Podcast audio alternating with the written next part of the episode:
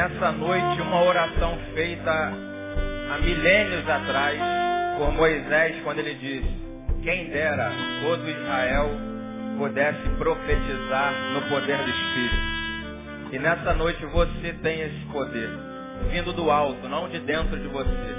E mesmo que você esteja vivendo essa calamidade, essa treva, você tem a manifestação do Espírito Santo para que você profetize sobre a vida desse que está ao seu lado. E nessa hora eu quero que você, se tivesse a última oportunidade de profetizar, que você não pensasse em você agora. Você manifestasse esse poder na vida do outro que está do seu lado. Nós vamos orar aquele que já está presente, que está passeando no nosso meio. Senhor, nós te louvamos nessa noite, nós te agradecemos, nós queremos celebrar nesta hora, porque o maior convidado já está nesse lugar. O Espírito Santo de Deus, que passeia no meio da igreja, que está olhando e analisando as trevas, as calamidades, as angústias, as dores, as aflições, os desesperos, os sofrimentos, e nessa hora que a tua igreja está unida em comunhão, e a tua palavra diz algo especial sobre isso, que onde há comunhão, onde há união, o Senhor ordena a bênção e vida. Portanto, nós profetizamos agora, na autoridade do Espírito Santo de Deus, no lugar da morte, que haja vida, no lugar da tristeza, que haja alegria, onde houver um desesperado, que haja alguém equilibrado. Ó Deus, no poder do teu Espírito Santo, ó Deus, passeia no meio, prescruta os corações, Ó Deus, analisa a vida da tua serva e do teu servo. Levanta o caído, o abatido, aquele que está desesperado, pensando, Senhor, talvez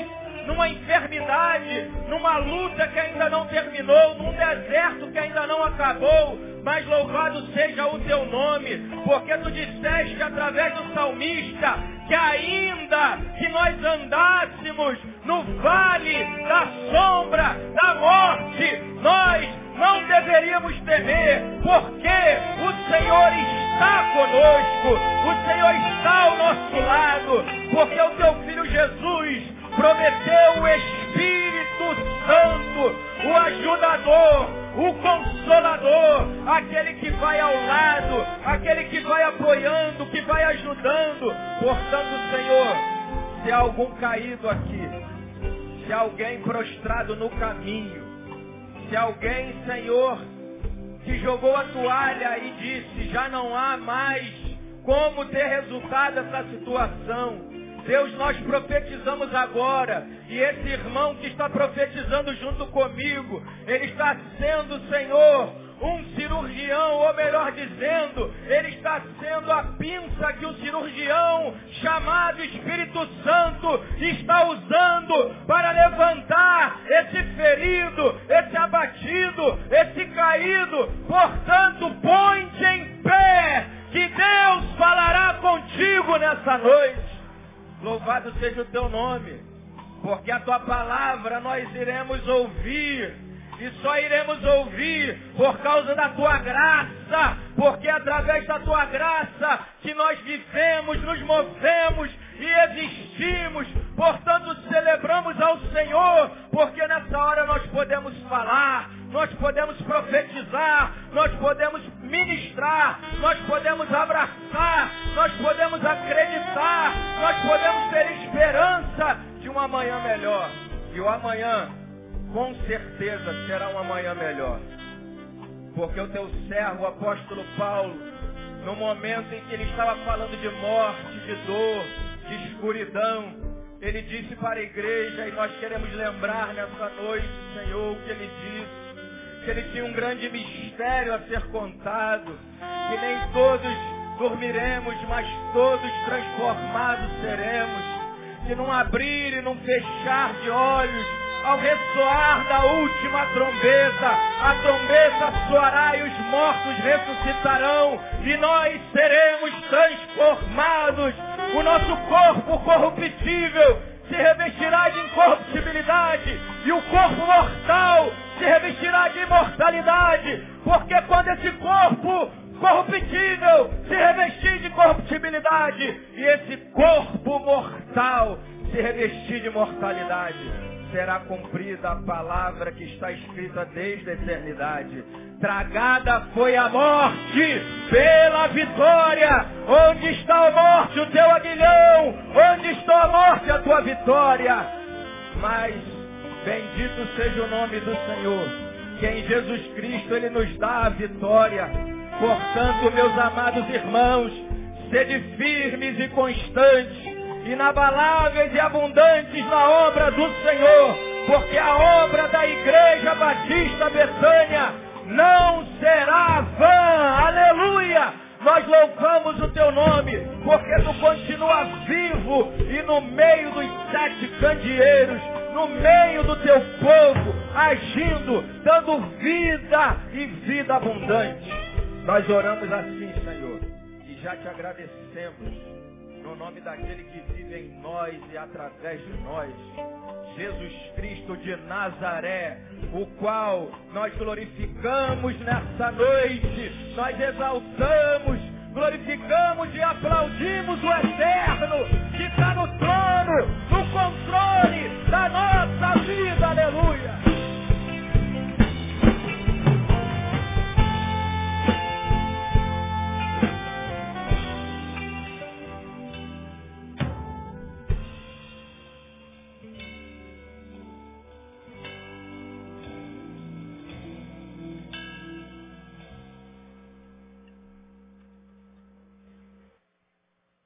O Alisson orava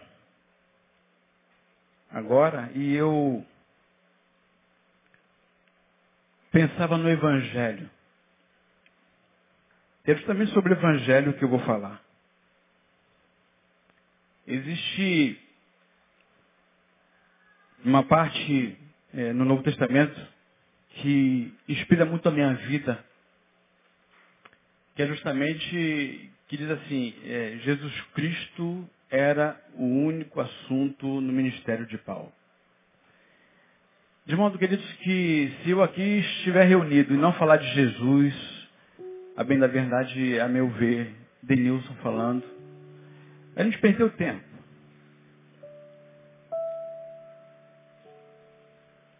De modo que Jesus tem que ser é, o centro daquilo que acontece aqui. Tudo que acontece aqui tem que ser para glorificá-lo, para exaltá-lo, para divulgá-lo, ser pregado. E quando o Alisson orava, eu vi evangelho, evangelho, e o evangelho trabalha naquilo que é cerne, naquilo que é essência de verdade. Mas antes de, de começar falando aquilo que eu tenho proposto para essa noite, eu queria pensar um pouco na escuridão Pensei inclusive em apagar as luzes aqui do tabernáculo, mas às vezes a gente pensa uma coisa para ficar legal e acaba complicando tudo, aí vai ser um problema sério, então deixa como está. Mas vamos imaginar, você sabe é, do que eu estou falando? Você vai entender o que eu estou falando, a minha proposta. Vamos imaginar acerca da escuridão. Imaginemos se a gente fechar nossos olhos, mesmo que de olhos fechados estejamos, por causa da claridade que existe no ambiente, você não ficará totalmente no escuro. Automaticamente a luz que vem de fora, que, que, que passa, que transpassa ah, é, é, essa membrana dos olhos, vai levar determinada claridade para você, de modo que você não vai ficar escuro. Mas você pode imaginar uma escuridão e você já viveu essa escuridão, é, vive essa escuridão. Geralmente quando a gente vai dormir, a gente apaga todas as luzes da nossa casa. Né? E, e, quando tem criança em casa, a gente deixa uma penumbrazinha. Quando não tem, tem pessoas que de fato gostam de tudo escuro para dormir, senão não dormem bem. Essa escuridão ela é diferenciada para criança e para adulto. A criança geralmente não gosta de escuridão. A criança geralmente ela vive na claridade, ela vive naquilo que é de verdade.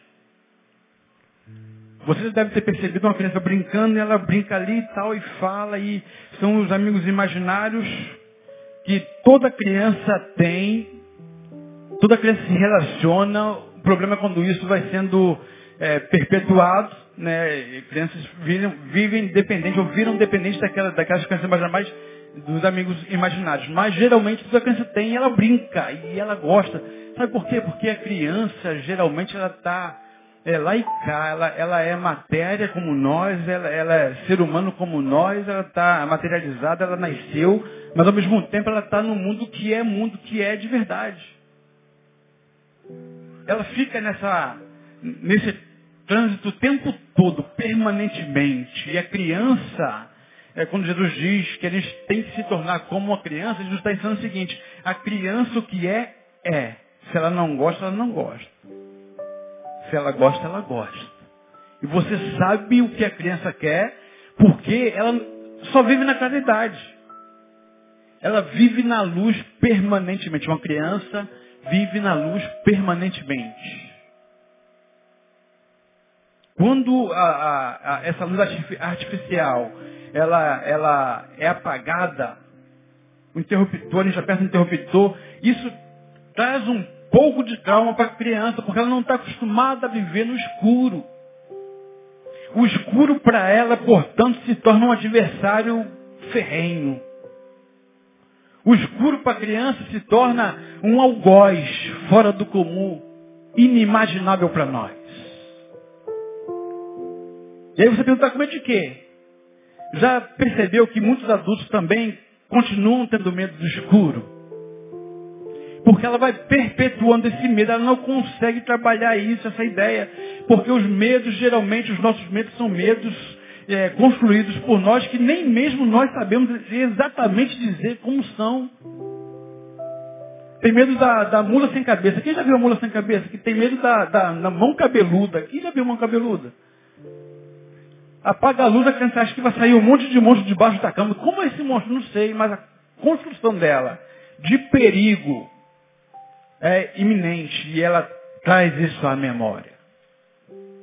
A criança gosta da claridade, da luz, porque ela vive na luz o tempo todo. Jesus diz, tem que se tornar como uma criança aqui para ver o reino de Deus, para entrar no reino de Deus, para tomar posse do reino de Deus.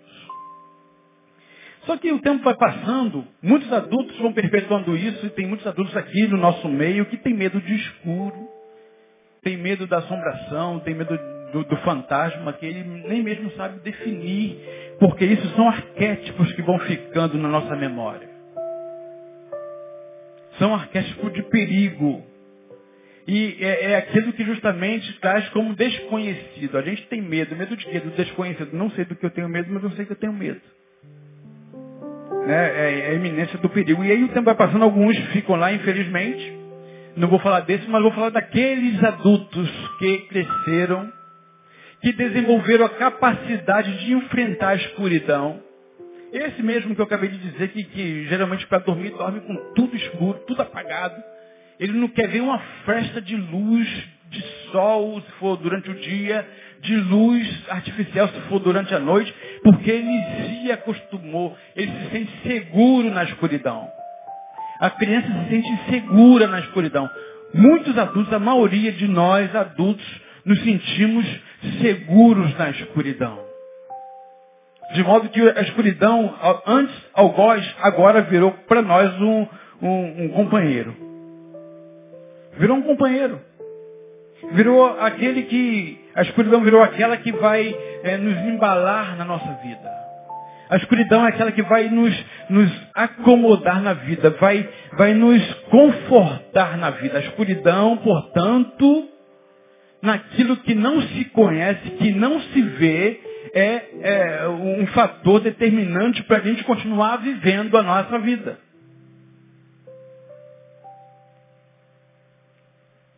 O pastor está embolando tudo aí, não estou entendendo nada. Vou dar um exemplo muito claro.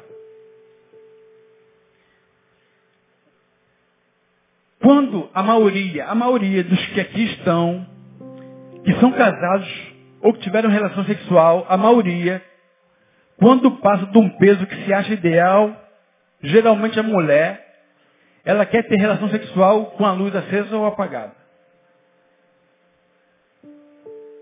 Que confusão, hein?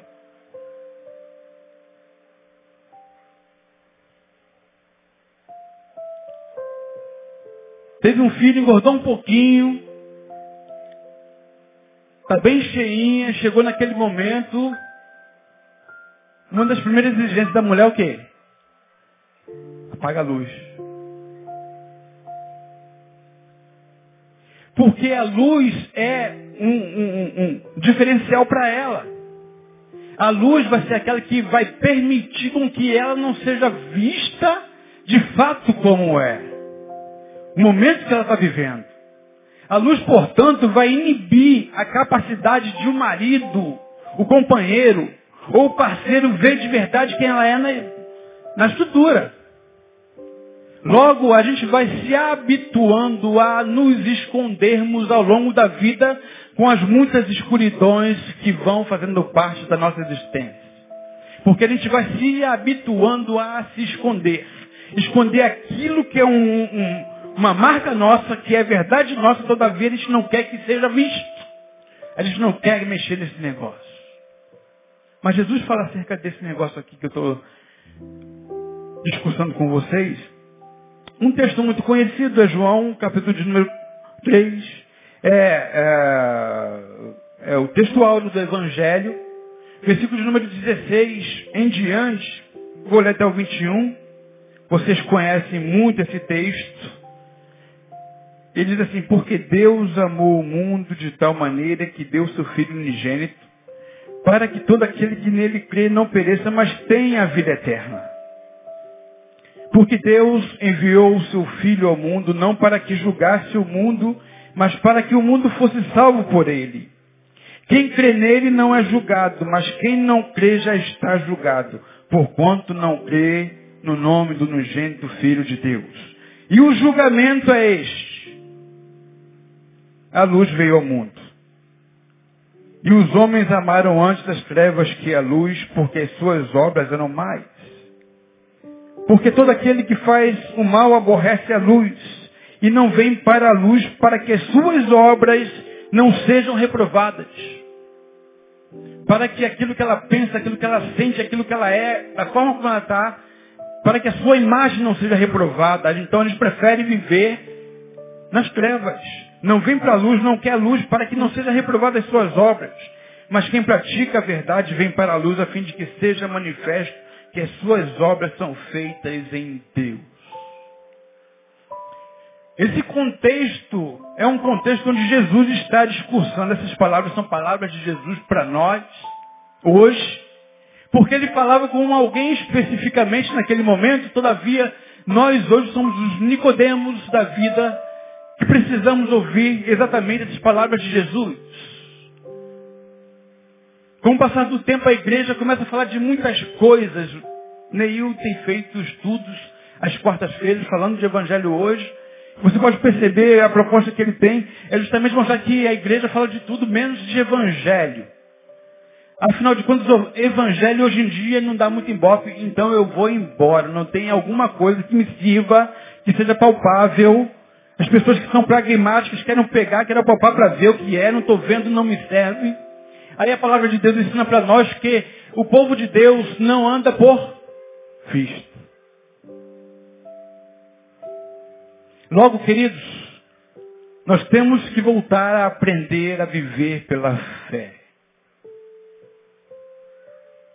A gente quer viver com aquilo que a gente pode pegar, tocar. Se não for alguma coisa que eu vejo que vale a pena, que é útil para mim, eu estou fora, mesmo que seja a palavra de Deus, mesmo que seja o evangelho pregado, não me interessa. Não tenho tempo para perder com o evangelho. Jesus é quem está falando aqui. Interessante é que Jesus não ficava preocupado com o que iam achar da palavra dele. Ele ia pregar e ia embora, seguia o rumo dele, seguia a missão de vida dele. Tanto é que nesse discurso de Jesus aqui com Nicodemos, Jesus não foi pregar para Nicodemos. Nicodemos é quem procurou a Jesus. Esse texto aqui, li apenas alguns versículos, mas no contexto todo me ensina algumas questões que eu queria pensar com vocês nessa noite.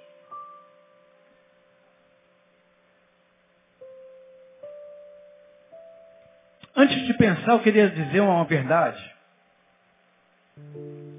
É que quando a gente se torna conhecedor de alguma coisa, a gente se torna responsável também.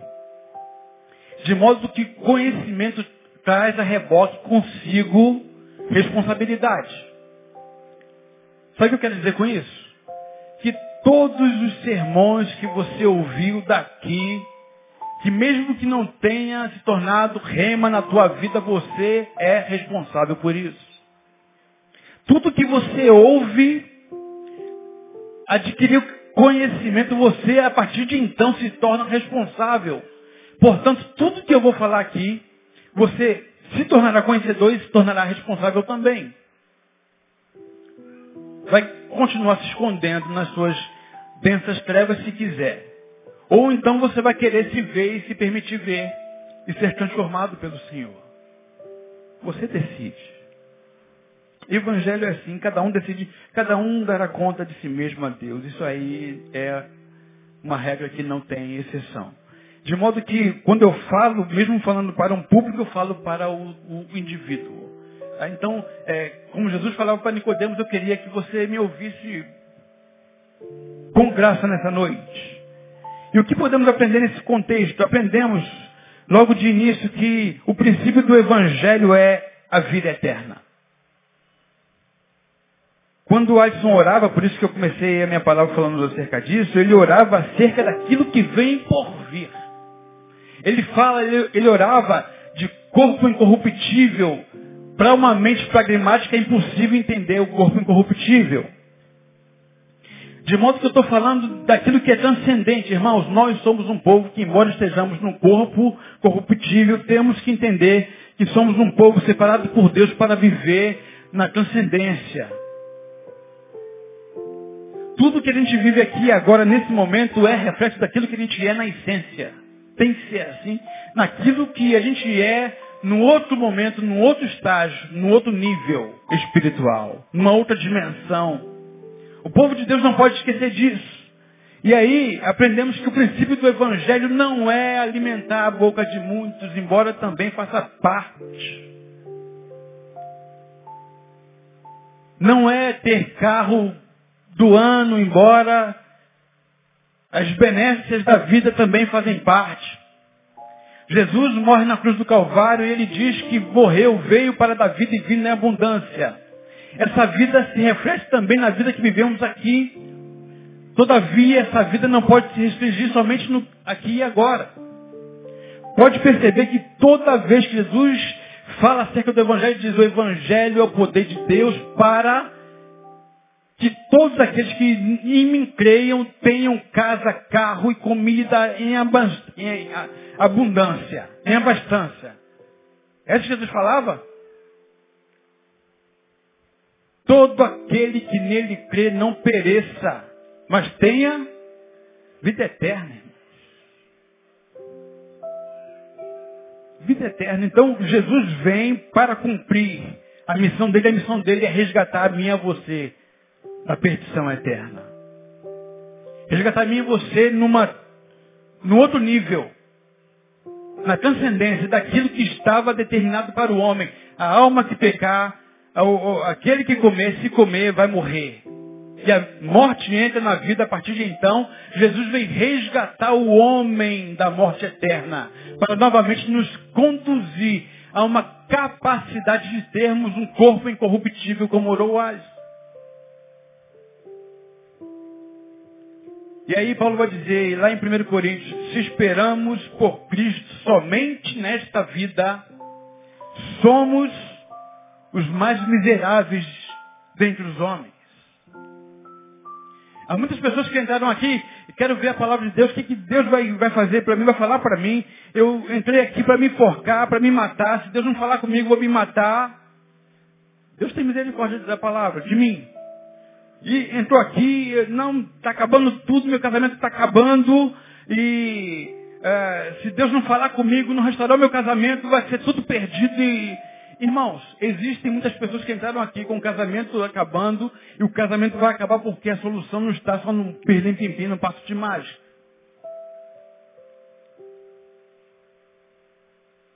Quem chegou aqui pensando em se suicidar,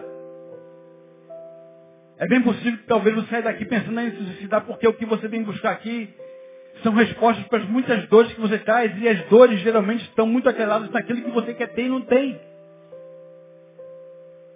Mas a proposta de Deus em Jesus para nós, como sendo vida eterna, é que você aprenda a viver a sua vida dignamente, de modo a atingir um nível de maturidade que mesmo que você não tenha, você sabe que você tem vida eterna.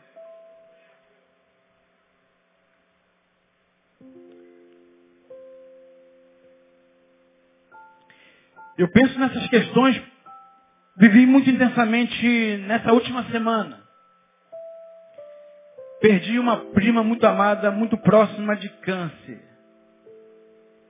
E a última vez que eu a visitei, eu, eu tive vergonha de dizer, descansa. Não me senti capacitado a dizer, abra mão da vida, descansa, porque você está sofrendo, porque exalava a vida. E é um momento como esse, faz a gente pensar naquilo que eles têm valorizado de verdade, que tem sido importante para nós.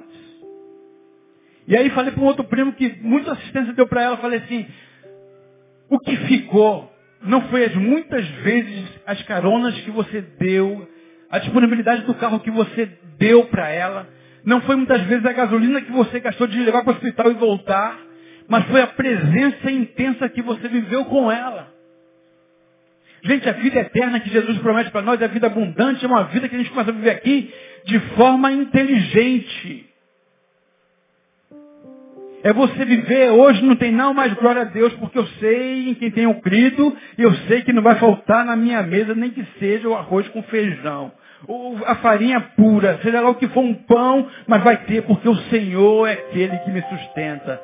Quando o povo de Deus começa a ter essa consciência, entender o Evangelho entender a proposta de Jesus. Porque a gente fica geralmente sempre com a segunda parte da palavra de Paulo. Posso todas as coisas naquele que me fortalece. Maravilhoso. Palavra do Evangelho da Prosperidade. Você pode, você pode, pode. Aleluia, glória a Deus. Aí sai daqui fervoroso, chega amanhã não conseguiu. E agora? Essa semana vai ser a semana mais abençoada na sua vida. É a nossa perspectiva. Chega essa semana, você perde o ente querido mais amado por você. E agora? De modo que a gente vai aprendendo as nossas perspectivas em conversas vãs. Sem entender que tendo ou não tendo, o importante é que a gente foi alcançado pela graça. O sangue do Cordeiro foi derramado por mim e por você. Você foi comprado por bom preço.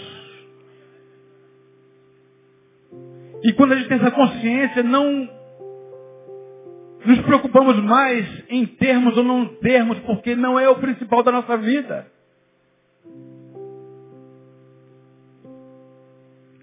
O princípio do Evangelho é a vida eterna. Começa aqui tendo consciência, crescendo, superando os obstáculos. Obstáculos que eu digo aqui, não é porque você está desempregado e você pulou aqui agora está empregado, não. Mas é no momento de dificuldade que você tem que apresentar o amor ao próximo. Você aprender a perdoar. Você andar uma milha a mais.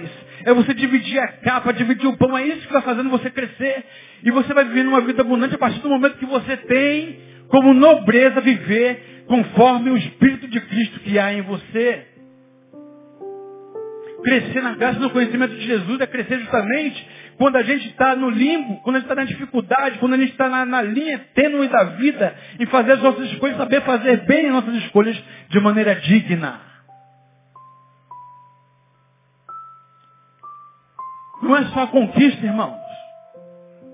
Até porque as nossas conquistas, quando ficam muito só no, no, no palpável, a gente pode perder qualquer tempo. E não é só na, na, na Baixada Fluminense, não é só na Zona Oeste que acontecem essas questões, não. Existem pessoas na Zona Sul que estão morrendo também, sendo assaltadas, perdendo tudo. Existe é, essas questões que vêm aí, você estava até conversando comigo aqui, um parênteses, né, que existe uma, uma probabilidade entre o dia 18, no UOL estava no site, 18 e 24 de maio, probabilidade de haver um terremoto no Rio de Janeiro.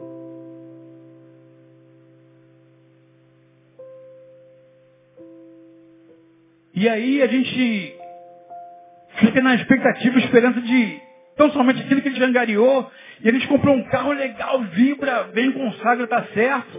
Todavia, esse carro tem que ser somente o condutor, o facilitador da vida.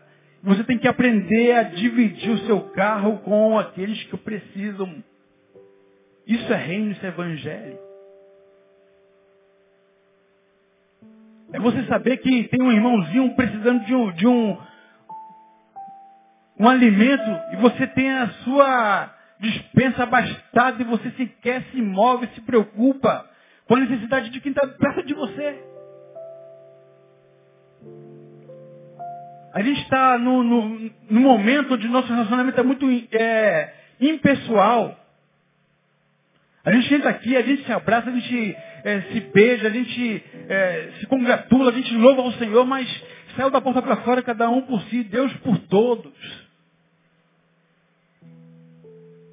Temos que aprender a olhar novamente aquilo que Jesus tinha como proposta de evangelho para nós no tempo que se chama hoje. E o que eu aprendo nesse texto, a primeira coisa é isso, aprendemos, temos que aprender que o princípio do evangelho não é aquilo que ele enxergaria tão somente, mas é da forma como a gente aprende a viver. Porque existem questões da nossa vida que perecerão e ficarão. Mas existem questões que a gente vai levar para a eternidade, meus irmãos. É isso que ele tem que começar a procurar, como que fosse uma joia preciosa que está dentro de um palheiro. E a gente hoje não está muito preocupado, a gente quer saber quanto a gente vai ganhar amanhã. A gente quer saber do aumento que a gente vai ter. A gente quer saber do que a gente pode tirar do outro, sempre assim. Evangelho. O princípio está na vida eterna, aquilo que continua. É aquilo que prossegue. Se esperamos em Cristo, então nessa vida somos mais miseráveis. Esse texto me ensina uma outra verdade.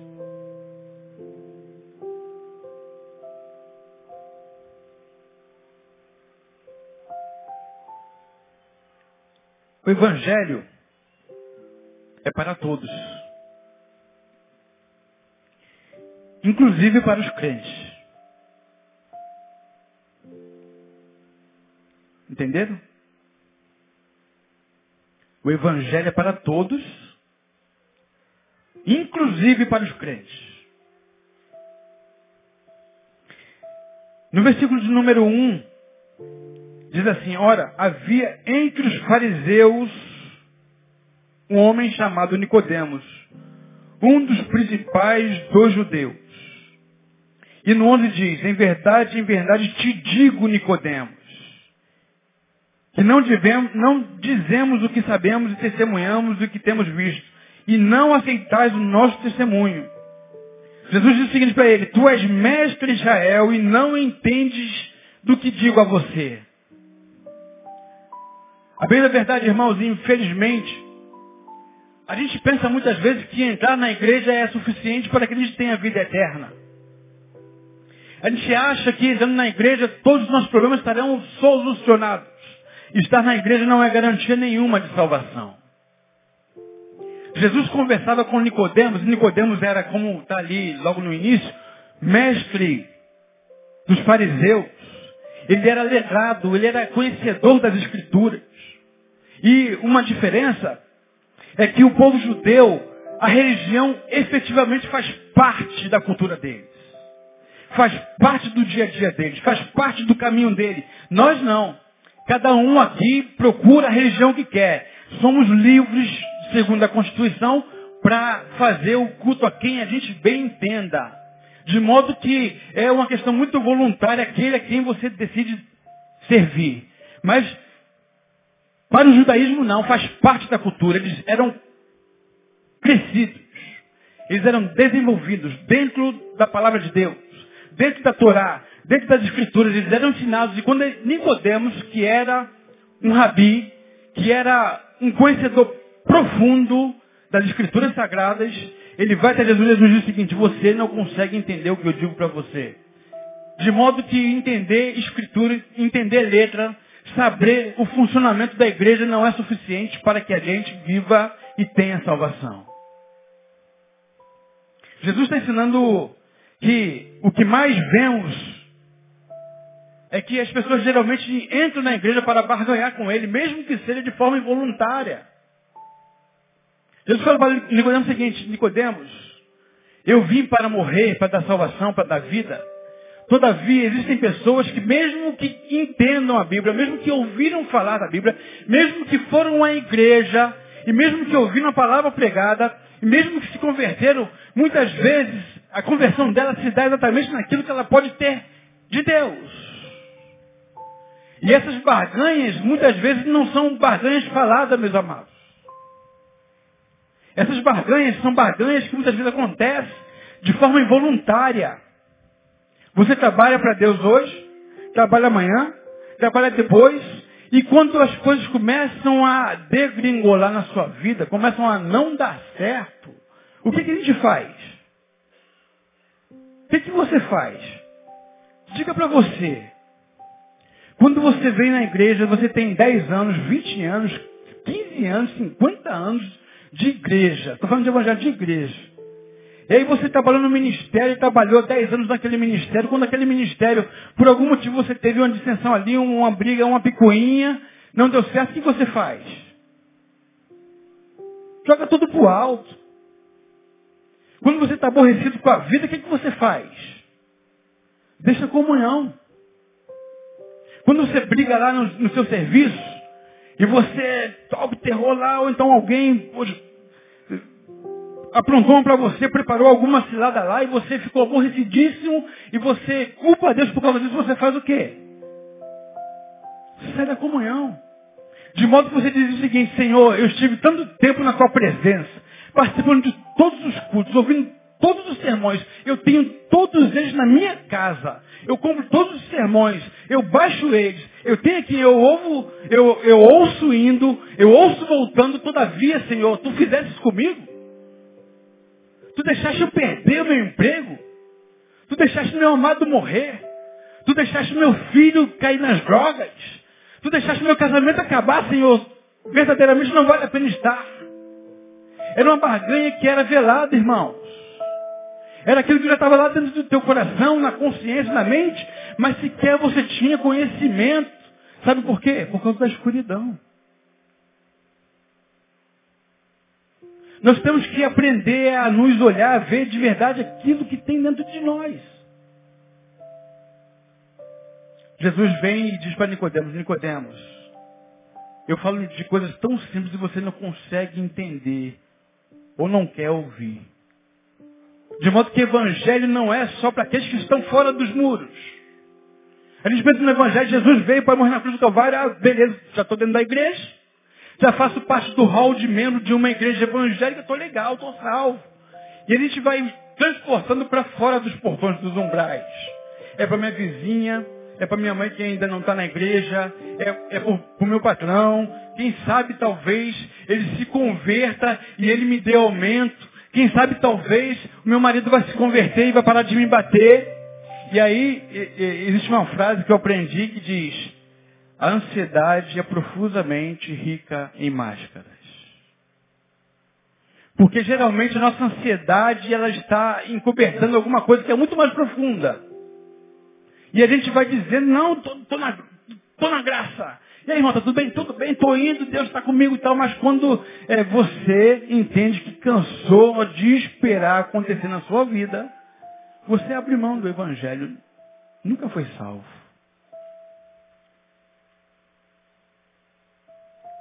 Só entrou na igreja. Pensou que entendeu o Evangelho, a, a mensagem do, do, da, do, Evangelho. Participou de um hall de, de de uma equipe qualquer, de uma organização qualquer, foi fazer evangelismo, fez evangelismo, muitas pessoas foram alcançadas por tua vida, através de você. Deus, por graça e bondade, usou você para alcançar algumas vidas. Só que você nunca conseguiu entender na essência o que era evangelho, porque você só aprendeu que tinha que entrar na igreja, estar na igreja era suficiente. O Evangelho também é para você, meu amado. Se você é um desses, e você tem coragem de admitir que você é um desses, que está aqui enquanto tem esperança de acontecer na sua vida, E se não acontecer, você vai embora, Deus tem misericórdia de você. O Evangelho também é para você. E a graça quer alcançar a tua vida. Eu aprendo que o Evangelho também é para todos, inclusive para crentes. Aqueles que se dizem crentes. Porque o que mais vemos é barganha disfarçada de, de credulidade, barganha disfarçada de serviço nos ministérios. Ministérios esses que vão se tornando fim em si mesmo. Ministérios que vão sendo maior, vão se tornando maior do que a igreja local. Igrejas locais que vão se tornando maior do que o reino. E a gente vai percebendo isso que a nossa luta não é mais para a propagação do Evangelho, mas é para a propagação da minha igreja, e dentro da minha igreja a propagação do meu ministério, porque eu sou líder do ministério, faço parte, e eu quero que esse ministério cresça cada vez mais e seja reconhecido. São barganhas disfarçadas de serviço. Todavia esse serviço tem validade. Tem validade. E tudo que perde a validade, o que, que gente tem que fazer? Tem muito crente que se julga crente que está perdendo a validade. Porque tudo que queria de Deus não teve, então Deus não presta. Vou embora. Vou procurar alguém que me dê. Uma vez eu estava no gabinete com Isaías, batendo papo aqui, a gente estava na igreja chegou um, um, camarada muito desesperado e tal, ora por mim, eu, eu, preciso de um emprego, eu tenho que ganhar alguma coisa, eu tenho que fazer alguma coisa na minha vida e tal. E a gente. Você crê que Jesus pode mudar a sua vida? Ele vira e fala, se ele não mudar a minha vida, eu vou procurar quem possa mudar. Se não resolver aqui dentro na igreja, se não tiver minha casa, se não tiver o meu carro, se eu não montar minha empresa quando entro na igreja e fico anos a fio lá, se eu não fizer nada disso, se eu não arrumar um namorado, se eu não conseguir casar, eu vou embora, vou procurar quem me dê. Vou procurar quem vai me oferecer, porque a gente vai fazendo assim, sem que percebamos. Pessoas que estão na escuridão. E uma outra verdade que eu vejo nesse texto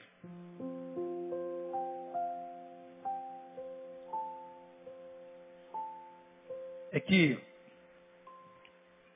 a escuridão na alma, embora pareça permitir uma suportabilidade da vida, ou na vida, uma suportabilidade de viver, ela na verdade não existe. A gente vai se escondendo, se escondendo, se esconde nos ministérios. Isso é muito sério que eu estou falando.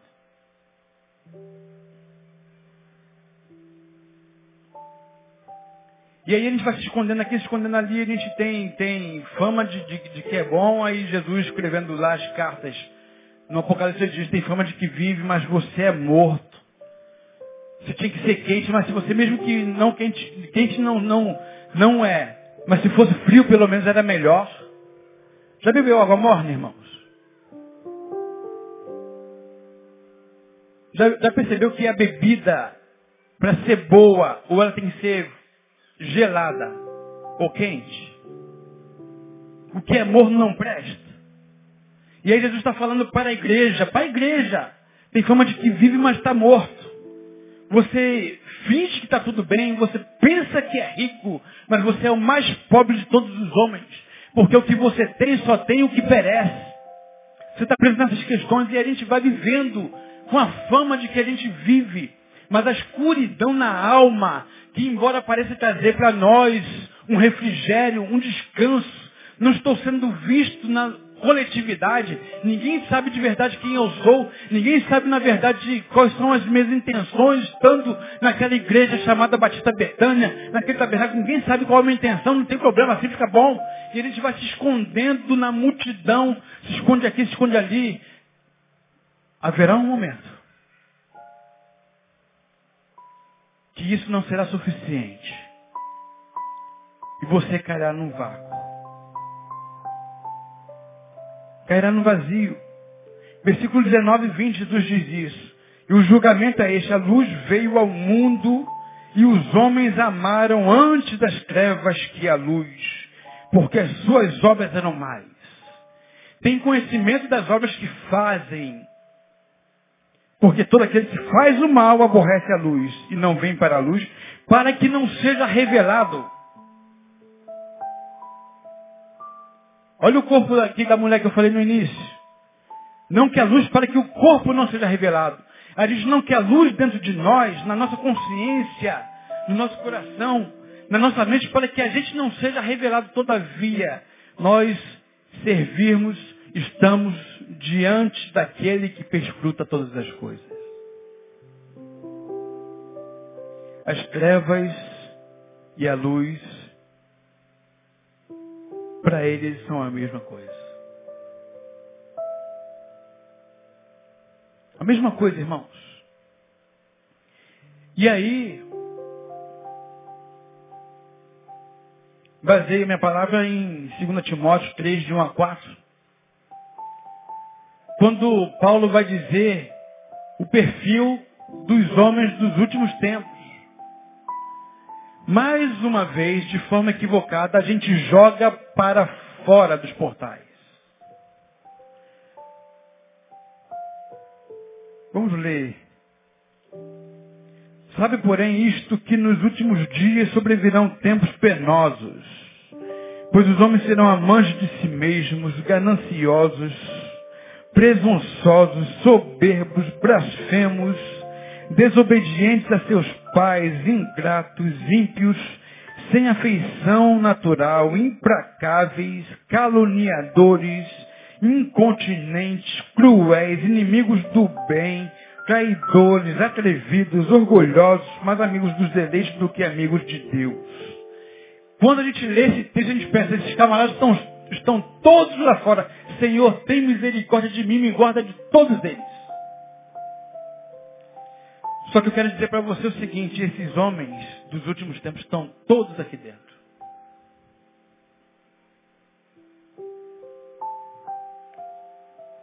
Todos eles, traidores, caluniadores, infiéis nos contratos, sem afeição natural, egoístas, manipuladores.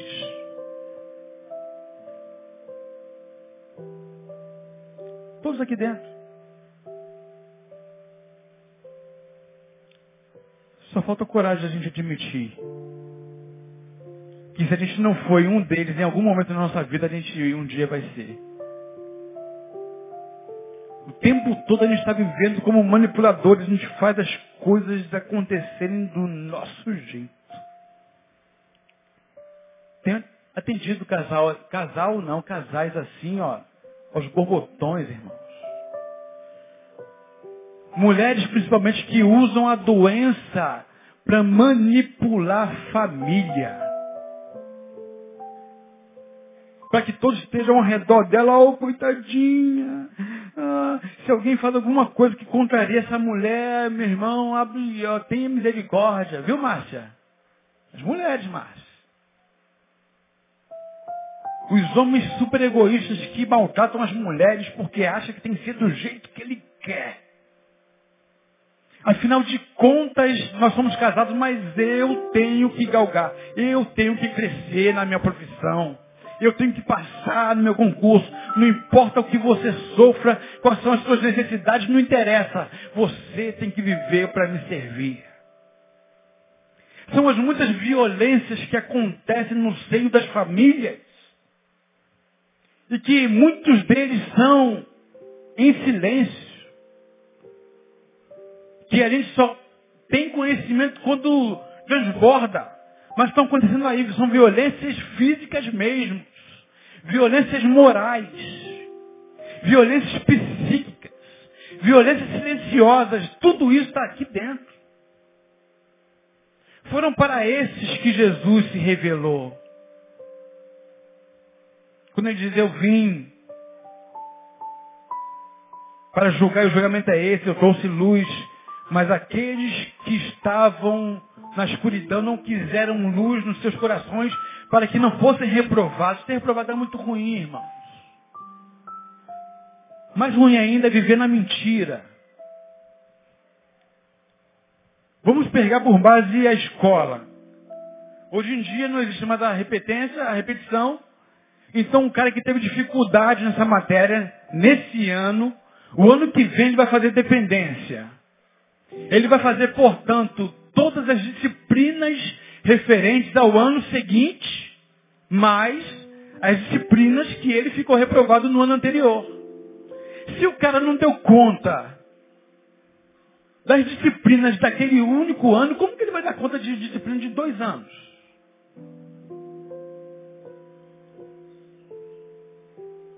Porque a gente aprendeu a empurrar tudo com a barriga.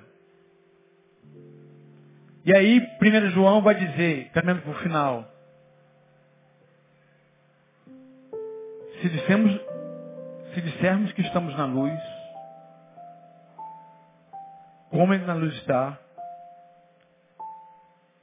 o sangue do seu filho nos purifica de todo pecado.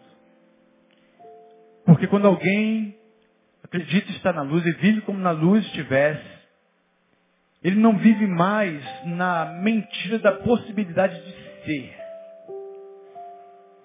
Não há mais maquiagem. Ele está revelado. Deus conhece a tua essência. Mas para fazer qualquer coisa dentro de você, ele precisa que você se veja. Você precisa permitir que a luz adentre do seu coração, a sua mente, a sua alma, para que você tenha vida eterna.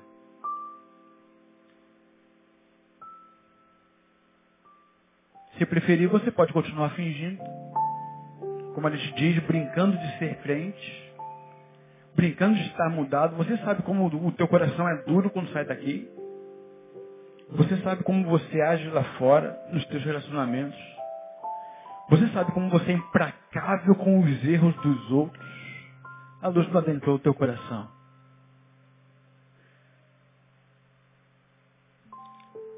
Só tem misericórdia, irmãos. Quem foi alcançado pela misericórdia. Só tem amor ao próximo quem foi alcançado pelo amor. Só vive na graça quem foi alcançado e vive na graça de Deus. E aí você esparge todas essas questões por onde quer que você passe. Sabendo agora que você, sendo nobre nele, não tem mais preocupação de demonstrar aquilo que você não é. Você se livrou daquilo que parecia ser. Porque agora você sabe quem você é nele que você precisa dele, que você é dependente dele, que você estava destituído da graça de Deus, da glória de Deus, estava separado, você estava perdido, mas por causa do sangue do Cordeiro que foi derramado na cruz do Calvário, que lavou a mim e a você, porque, como eu falei logo no início, a diferença nossa, meus irmãos, embora eu esteja pensando com vocês acerca dessas questões, só se dá por causa do espaço. Se eu fizer isso aqui, não tem mais diferença, porque todos nós diante do Senhor somos as mesmas coisas. De modo que eu não estou aqui para condenar você, nem para acusar você, eu estou aqui para trazer você a reflexão.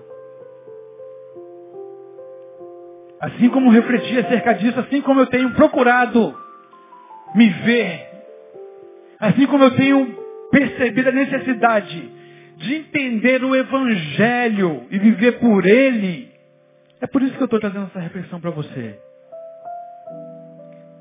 Não sei o que aconteceu com Nicodemos. Mas eu sei que o Espírito Santo de Deus está aqui.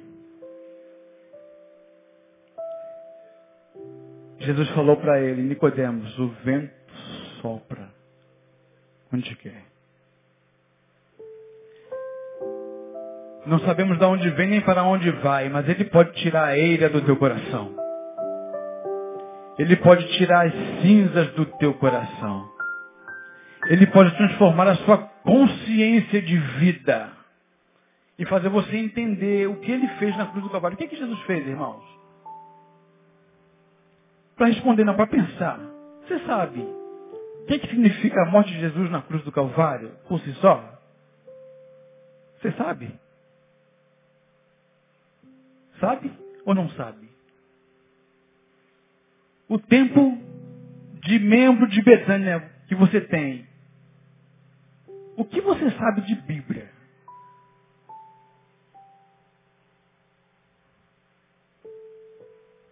Povo que se chama de Deus.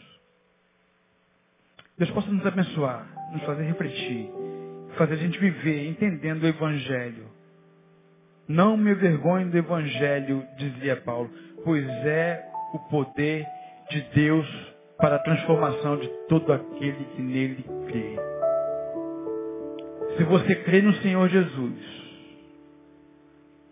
mesmo que você tenha o seu nome no hall de membros, mas se você quiser recebê-lo nessa noite, você pode receber. Só basta um pedido, Senhor Jesus, vem morar no meu coração. Limpa tudo, muda tudo, lava tudo, não tem nada bom nada que preste. Eu estou aqui há 10 anos. Eu estou entrando e saindo, querendo coisas de você, Senhor. Não falo isso com a minha boca, mas com a minha vida, com os meus pensamentos, eh, com as minhas expectativas, com os meus sonhos, com os meus projetos pessoais. Me denunciam nessa noite porque a luz entrou no meu coração. Senhor Jesus, lava meu coração. Vamos ficar de pé, irmãos.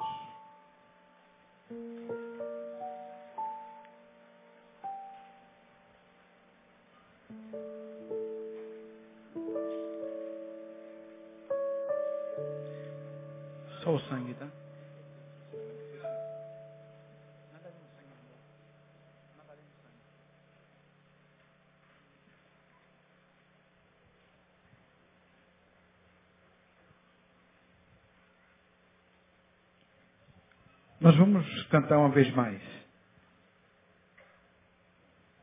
Não vou convidar ninguém para ver a frente. Mas Deus sabe o teu coração. Como você vai caminhar daqui por diante, Deus está preparando o teu caminho. E Ele quer sempre o melhor para você.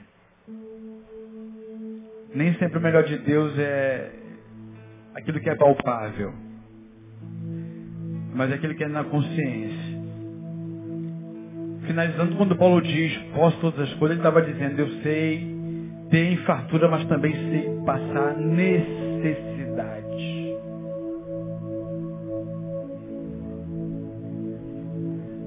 Então, se você quiser que Jesus entre no teu coração, que a luz alumie o teu entendimento, e que você, mesmo que seja reprovado, mas tenha coragem de admitir caminhar uma vez mais um ano, porque agora vai ser diferente. Você não quer se arrastar, você não quer enganar, mas você quer luz dentro de você, peça isso para o Senhor. Eu não posso lançar luz no teu coração, mas o Senhor pode. É para isso que ele se revelou. Nada além do sangue. Nos lava do pecado. Que nos traz restauração. Sangue do Cordeiro. Faça dessa canção a tua oração depois a gente está indo embora.